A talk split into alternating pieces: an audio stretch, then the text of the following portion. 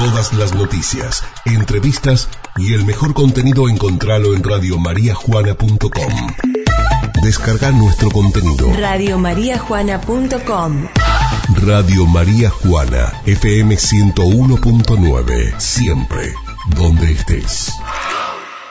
Vamos a la charla de cada miércoles, de cada semana, con Juan Marrondón, el licenciado en psicología, un amigo más que un licen- licenciado. ¿Cómo le va, señor? Buenas tardes. Un amigo, un amigo. Muy bien, Rick, muy bien. Precioso día por aquí. Buenos Sí. días, buenas tardes a todos. Buenas tardes, es verdad, acá también.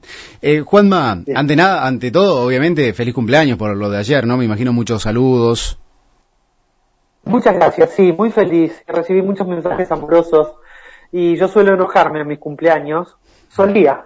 Y ayer rompí el patrón y la verdad es que tuve un cumpleaños feliz. Mira vos, tengo un amigo que apaga el teléfono al día de su cumpleaños. Vos podés creer, viste, que bueno, cada uno lo, lo toma de una manera distinta. Sí, yo otros años estuve al, al borde, pero después me di cuenta que eran rollos míos. Tenía que ver con esto de sentirme querido y considerado que tanto me cuesta. Eh, así que eh, eh, 37 años después pude recibir todo. Bueno, genial. Po- eh, eh, rápido, dentro de todo, ¿no? A veces uno tarda mucho tiempo. Sí, sí, a veces se pasa la vida. Juanma, eh, la otra vez escuchaba un poco al doctor López Rossetti, este doctor famoso, canoso, ¿no? Hablar tan, tan bien. Sí. En Telefe, lo tengo más de, de las redes o por ahí lo hemos compartido en alguna palabra al aire, eh, sobre el poder de la fe y me gusta esto de la fe, más allá de la religión o de la institución, de la religiosidad, de, de la fe y aquello a lo que uno se aferra, ¿no? Que no sé si la fe en realidad nos lleva para adentro, esa famosa mm, frase de la fe mueve montañas. Eh, y acá podemos ahondar muchísimo. Eh, ¿Nos sirve la fe desde lo psicológico en algún momento duro, en algún momento, mm, a lo mejor no, no porque duro, pero no sé, un momento de tristeza emocional o de angustia o en algún dolor fuerte, ¿no? Alguna pérdida. Efectivamente sí. Eh, ahí hay, hay, hay mucha tela para cortar, Rick, ¿no? Eh, durante mucho tiempo se trató de, eh, en esto, sobre todo en Argentina, viste que dualizamos todos, ¿no? De hacer una dualidad entre ciencia y fe. Sí. Eh, poniendo siempre la O, bien a lo argentino. Ciencia o fe. Los médicos o Dios. Mm. Eh, y volvemos otra vez a que es algo hermoso para hacer una- un cruce, porque tiene que ser uno u otro. Eh, no son incompatibles, yo creo que ciencia y, fe no son incompatibles. Eh, me parece que somos seres de ciencia, capaces de ciencia, y por sobre todas las cosas somos capaces de fe. Eh, a través de la experiencia yo comparto lo que dice López Rossetti, la verdad es que no estoy al tanto de estudios que hayan corroborado el, poder de la fe, los debe haber. Eh, a mí me sobra con el consultorio, Rick, con la experiencia. Yo traté de empezar a cultivar mi fe, no desde un empuje mental, porque mucha gente ¿viste? dice, bueno, a ver cómo se hace, A ver, ¿cuántos Padre Nuestro? A ver si viene la fe. Eh, eh, eh, no es por ahí, le decimos a la gente, es, este, viene por otro canal muy difícil de explicar, pero yo empecé a mirar con otra conciencia el tema de la fe a partir de experiencias que me llegaban al consultorio y ver que las personas con fe eh, hay un poder, hay un plus, hay un poder extra, ahí, ¿no? Eh, Sí. Yo creo realmente que la fe mueve montaña. Yo antes la confundía, hoy estoy autorreferencial, la confundía mucho con la desesperación y la comodidad. Después me en- entendí que no tenía que ver con eso. En realidad era como yo profesaba. Yo antes creía que era, bueno, en un momento de enfermedad rezo y, y dejo todo en manos de Dios. Y no, yo creo que hay un compromiso muy activo en la fe también, ¿viste? Claro. Es como, eh, cómo acompaño con mi espíritu eso que profeso, ¿no? Y eso que profeso, ya lo hablamos varias veces, yo ahí respeto y, y tomo y respeto sobre todo lo que cada uno profesa, la religión, eh, el, el- dogma o, o la pachamama o, o el espíritu, o lo que sea. Me parece que yo pongo mucho el foco en, en la fe interna que tenemos. Me parece después que, que sí, que hay, hay un todo, esto ya es mío, ¿no? Sí. Y que cada uno lo canaliza como, como se le ocurre, como, como le enseñaron, como pueden. Me parece maravilloso eso. Eh, quien tiene fe tiene un medicamento más, dice este doctor al que nos, nos referimos antes, el doctor Daniel López Rossetti. Y en lo personal también, eh, a mí me pasa, ¿no? O me, ha, me ha aferrado muchas veces a la fe y, mm, y lo siento como un medicamento más, pero más allá de un medicamento, una forma esto de que también nombrás vos de, de la introspección y una herramienta más para uno mismo poder salir de un momento crítico, eh, pero que te acompaña todo el tiempo, ¿no? Eh, yo lo viví, eh, partió hace poquito ella, eh, con mi abuela. Yo tomo la fe de mi abuela. Eh, mi abuela eh, perdió un hijo, eh, tuvo situaciones muy, eh, muy dolorosas en su vida, ¿no? Y yo estoy convencido de que ella no sucumbió por, por su profesar. Eh, que insisto, no es el profesar de, de desesperación o de favoritismo, ¿no? De a Dios hacerme un favor o de pedir, me quiero ganar la quiniela, no funciona de esa manera. Claro. Eh, creo yo que es abrir eh, una, un potencial interno que todos tenemos, yo creo que todos somos capaces de hacer, eh, y anclar desde ahí a algo que no podemos explicar, esa es la paradoja para mí de la fe. Es algo que no se puede explicar, pero es. Sí, Eh, eh, yo no puedo negar a la gente que, que profesa. ¿Sabes con qué me pasa mucho? Eh, con el padre Ignacio. sí, Pacientes que han ido a verlo, viste, que despiertan fe inclusive en, en lugares propicios para eso. Pero yo ahí no siento que, que ese hombre sea capaz de despertar la fe en los demás. Creo que nosotros despertamos la propia fe cuando nos conectamos con algo en lo que confiamos. claro. Es solamente un actor, ¿no? Después va de cada uno. Un canal, Claro, un canal. Sí, Sí, sí, sí. Y después esto, ¿no? Eh, yendo a algo más superficial que tiene que ver con la medicina, eh, cuando ahora está con la vacuna, viste que estamos todos viendo y, y al tanto con el tema de la vacuna, sí, eh, cuando alguien va a sacar un medicamento o cualquier tratamiento de salud, mental, física, lo que sea, la vara no es cero. No es que si yo hago un medicamento tengo que, que, que curar más que nada. La vara es el placebo. Ahora se está escuchando mucho. sí, ¿Por qué? Y porque cuando a la gente se le da placebo, pero se le asegura que es un medicamento que lo cura, hay un alto porcentaje de gente que con la sola creencia de que se va a curar, se cura. Y eso hoy, hasta hoy, no pudo ser explicado como nos gusta a nosotros con fotos. Pero ahí veníamos a la paradoja de la fe. No se puede demostrar, pero sucede. Porque si no, no existiría, por ejemplo, el placebo. Muy, muy buen ejemplo. Seguramente la gente que está escuchando tiene alguna historia propia que contar. Yo puedo poner el ejemplo. yo creo que sí. de- Puedo poner el ejemplo de mi viejo, ¿no? Hace unos 20, no sé si capaz que más, 20 años atrás, le dio una CB, un coágulo de 6 centímetros de, de diámetro, así de grande, y mm, eh, se le absorbió. Bueno, en realidad cuando vuelve él, en sí, después de un coma, de un coma, se aferró a la fe y gracias a eso pudo volver a caminar, pudo volver a hablar, obvia- cosas que parecían ilógicas, impensadas. Ahí hay un poquito de fe. Seguramente la gente tiene claro. muchos ejemplos, ¿no? Y en lo personal, algo en lo chiquito también, no hace falta solamente porque se haya salvado una vida, sino tal vez en algo más pequeño, más cotidiano, en esto de el ángel de la guarda para los más chiquititos, no sé, a- algo en donde uno se pueda apoyar a eso que uno lo llama tal vez Dios, o, o- pero que en realidad está dentro de uno.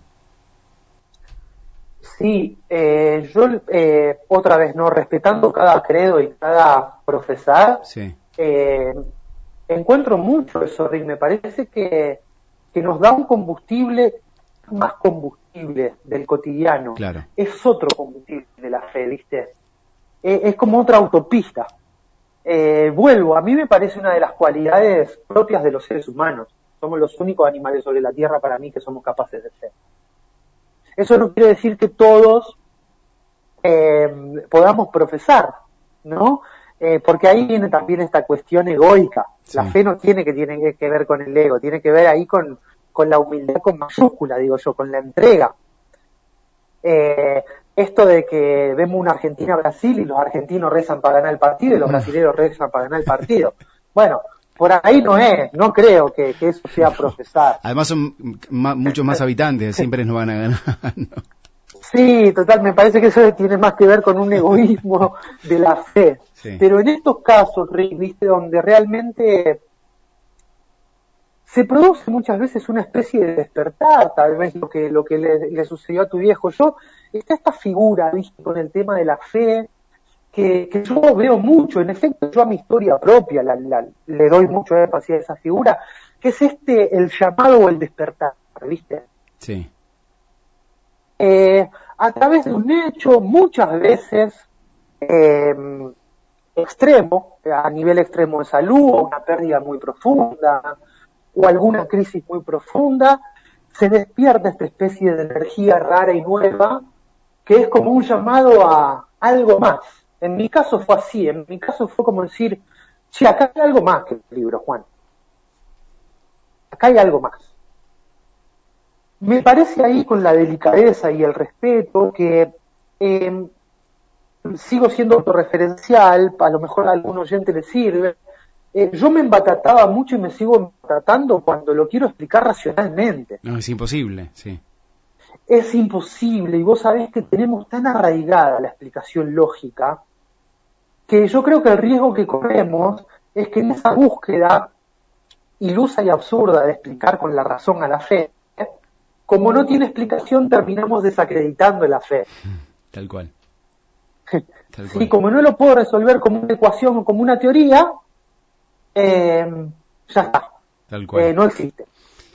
Juanma, y un poco el positivismo tiene que ver porque obviamente si a una actitud le ponemos esa forma positiva de verlo o, le ponemos ese amor para el cambio, también me parece que influye un poco o no, en que si lo tomamos de forma negativa, pero la puta madre, mira lo que me pasó, que esto, que lo otro, y ahí empezás eh, a putear, a, eh, bajás todos los santos, ¿no? Como se dice. Sí, ahí nos vamos a, lo, a dos micros atrás, eh, para quienes no lo escucharon, cuando hablábamos de la percepción o la actitud condicionada. El vaso medio lleno, medio vacío. Yo creo que eso influye absolutamente. Eh, que si tenemos una actitud derrotista, victimizada de, la vida, eh, seguramente vamos a salir a confirmar al mundo de que somos víctimas. Entonces, se me rompe el auto y porque todo lo malo me pasa a mí. Eh, y, por el contrario, me parece que cuando tenemos una actitud más positiva, que eso puede ser acompañado de la fe o no. Porque hay, hay personas que son optimistas y que a lo mejor no profesan ningún tipo de fe. Sin embargo, yo ahí creo que ya le estamos poniendo un plus de, de, positividad al destino. Por lo tanto, la energía a lo mejor es la misma. No sé si se entiende lo que estoy diciendo. Sí, se entiende. Sí, estoy diciendo que no, no hace falta profesar nada para ser optimista, y cada vez que ser optimista tiene un poco que ver con este plus. Me acuerdo cuando yo daba psicología positiva, eh, que es un enfoque del que ahora me distancié un poco, mm. eh, porque eh, la psicología positiva contempla esto de que hay emociones positivas y negativas. para mí son todas positivas, o todas tienen su razón de ser. Bien. Pero había un estudio muy interesante de la psicología positiva donde veían que se había hecho con monjas, ¿vos sabés? se había hecho con monjas, porque con monjas, las monjas tienen una vida muy rutinaria y todas muy parecidas. Comen lo mismo, se acuestan a la misma hora. Y habían comprobado que las personas optimistas eh, eran más longevas y tenían mayores índices de felicidad. Independientemente de la fe, ¿no? Y yo creo que sí, que en cierto modo eso a mí me cierra. Eh, pero otra vez, no tiene que ser impostado, Ricky, que es lo difícil. ¿eh? No tiene que ser con una sonrisa pintada diciendo eh, a, lo bambino Veira, vamos que ganamos, vamos que ganamos el partido y entonces ganamos. No, no, eso es muy chato, es mucho profundo, la situación puede es tan difícil de transmitir. Claro, es como que hay, una comprensión anterior que, que, uno entiende que el universo es perfecto, que que hay algo ahí, ¿no? Que, mm, más allá de una figura física de que alguien hizo este mundo y este universo, eh, si uno mira la naturaleza, me gusta cuando vos montás los ejemplos de la naturaleza, los pones acá, que, que todo es perfecto, todo funciona exactamente perfecto, ¿no? Y si, y si nos basamos un poco en esa energía, en eso que hay dando vueltas, tal vez nos ayuda también. Un poco desde esto de que estamos hablando de entre lo positivo, la fe. La fe nos da, es difícil de ponerle palabras, pero es como que hay algo más, ¿no? Que también hay del otro lado dándonos una mano en el hombro, apoyando una mano en el hombro y diciendo, bueno, vamos para adelante. Sí, eh, también eh, Como una seguridad, ¿no? Sí, muchas sincronías, le digo yo también, ¿no? Que es lo que en mi caso, las sincronías fueron lo que despertaron mi fe. Estas coincidencias que parecen eh, guionadas, ¿viste? Que vos decís, no, no puede ser. Sí. Y bueno, cuando te pasa una vez, ponele, pero cuando te pasa dos, cuando te pasa tres y la sincronía es cada vez mayor, bueno, algo más hay. Este soy yo hablando, respetando a toda la gente que es agnóstica o atea, ¿no? Que, no profesa. En mi caso fue como decir, llegó un punto donde ya no me pude hacer mal boludo. Eh, por, este tipo de coincidencias, ¿viste? Eh, a mí me pasó puntualmente que tuvo que ver con, con el darle lugar a mi padre, que cuando yo le doy lugar a él, mi vida, él ya había fallecido, eh, eh, había un par de canciones, por ejemplo, que, que yo las escuchaba y lloraba sin saber de dónde, y eran eh, sus canciones preferidas, o que tenemos la misma firma, ¿viste? pero la misma firma, re. Tenemos, claro. Entonces cuando contamos eso, que pone la piel de gallina, es, esto de decir, no te puedo demostrar que existe, pero a la vez es innegable. Claro, es innegable, literal, tal cual. Porque yo no que haya gente que te diga, no, Juan, estás boludeando, fue casual o lo que sea, respeto, pero yo no, no le busco la razón de la cabeza. Hay algo que me truena en el pecho que me dice, no, no, es así de grande como lo estás viendo, ¿viste? Totalmente. La razón se queda muy cortita como en un cuadrado, eh, ni siquiera en un cubo, ¿no? ¿no? Ni siquiera tienes como tercera dimensión. Tiene, a mí que es como que se me queda en un papel y, un, algo escrito en un papel. Eh, y cuando es todo más vasto, más grande. Sí, es que la calculadora sirve, pero no para todo. Yo creo que en, esta gran dualidad que existe de, antaño, ¿no? De antes de Cristo, entre, entre fe y razón, eh, yo creo que son perfectamente integrables. Totalmente. El problema es cuando queremos eh, solucionar un tema racional exclusivamente desde lo invisible, o cuando queremos explicar lógicamente que yo tenga la misma firma de mi papá. Mira, probablemente no lo podamos explicar lógicamente.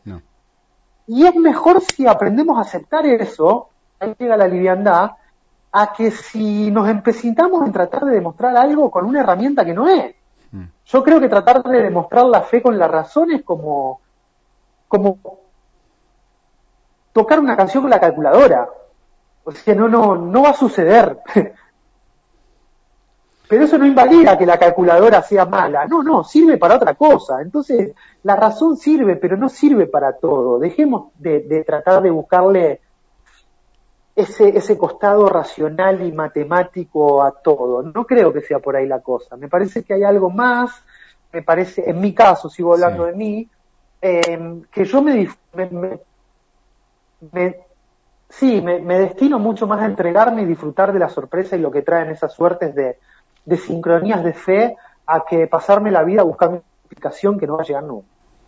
No, es imposible. Es como que quieran decir, bueno, cómo empezó el universo, en mi punto, nunca, para mí nunca lo van a, descubrir desde la razón, ¿no? Eh, por más que en, Te iba a dar el mismo ejemplo, vos sabés. Encuentren el átomo Esto de que viste, sí, viste que desde hace años se llega a, milésimas, millonésimas de segundos eh, desde el Big Bang. Claro. Inclusive se puso la, máquina de Dios entre Suiza y Francia para descubrir a ver las partículas y no se con esas cosas. Eh, a mí me parece muy soberbio eso del ser humano, porque cuando lleguemos al segundo cero, después va a haber algo anterior también, y entonces el punto es, eh, está bueno el trabajo científico, no, no, no desacredito. El tema es reducir esa explicación a algo mayor. A mí me parece que es ponerle un saco a algo que no le entra. Claro, totalmente, totalmente. Y tal vez ese algo mayor está en, las acciones cotidianas, ¿no? En, alguien que pasa y te da un abrazo, en, eso pequeño.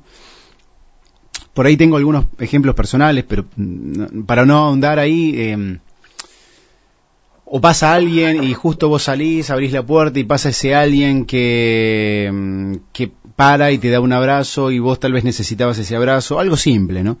Eh, ahí también está esa existencia mayor, esa sincronicidad que no es casual, eh, es una causalidad.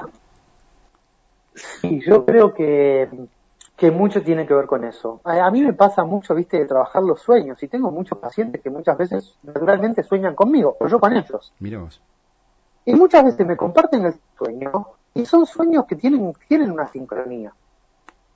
Eh, que, a ver, que, que soñaron algo que me estaba pasando a mí no sabían, por ejemplo, ¿viste? Qué loco. O esto que vos me decís, que, che, eh, estás bien el mensaje porque estoy intuyendo que... Y muchas veces da en la tecla.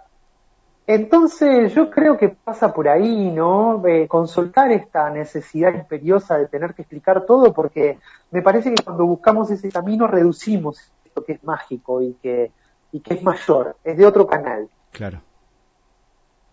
Y Maravilloso. que mueve montañas, de eso, de eso tampoco tengo dudas. ¿eh? Sí. No tengo duda de que, de, de que mueve montañas. Sí, sí. Bueno, el micro en honor a, a tu querida abuela, que siempre em, recuerdo cada vez que hablábamos un poquito de la fe o de la religión o algo por el estilo, la nombrabas. Así que, mira vos, salió eh, en dedicación a ella, si me lo permitís. Eh, mi abuela se mira, sí, gracias Rick, gracias por el mismo, ¿ves? Bueno, acá yo me emociono. Y esto es lo algo más grande, ¿ves? Esto. De que dos personas hablando y vos traes una pérdida reciente que yo tuve, que nombré recién, y yo termino emocionado. Eh, Qué lindo, bueno. está Esto, bueno ¿no? llevar esta calculadora, es maravilloso y es así de grande. Gracias, gracias y sí, en honor a ella, un beso. Gracias, Juanma. Gracias como siempre. Un abrazo grande. Que andes bien. Un abrazo gigante a vos y a toda la audiencia. Gracias. Dale, hasta la semana que viene. El licenciado en psicología Juan Manuel Rondón, charlando un rato con nosotros sobre la fe. Eh, Es- una palabra tan difícil de poner en la razón y en las palabras a la vez, valga esta redundancia, ¿no? Que, mm, que yo creo que ni siquiera nos acercamos a, a un por ciento de lo que podríamos hablar sobre la fe. Pero intentamos contagiar un poco esto, ¿no? La, desde la psicología y la fe y de la importancia, como dice el doctor López Rossetti, que me gusta esto, que dice, quien tiene fe tiene un medicamento más. Y explica el mismo en qué lugar el cerebro radica la creencia, en qué lugar del cerebro radica la creencia, ¿no? La fe y los efectos demostrados a través de la ciencia que tienen en el cuerpo, porque es una forma de conocimiento biológico evolutivo en el cual damos por cierto algo del cual no solo no tenemos prueba, sino que no nos hace falta esa misma prueba. Esta columna, obviamente, como todas, en radiomariajuana.com.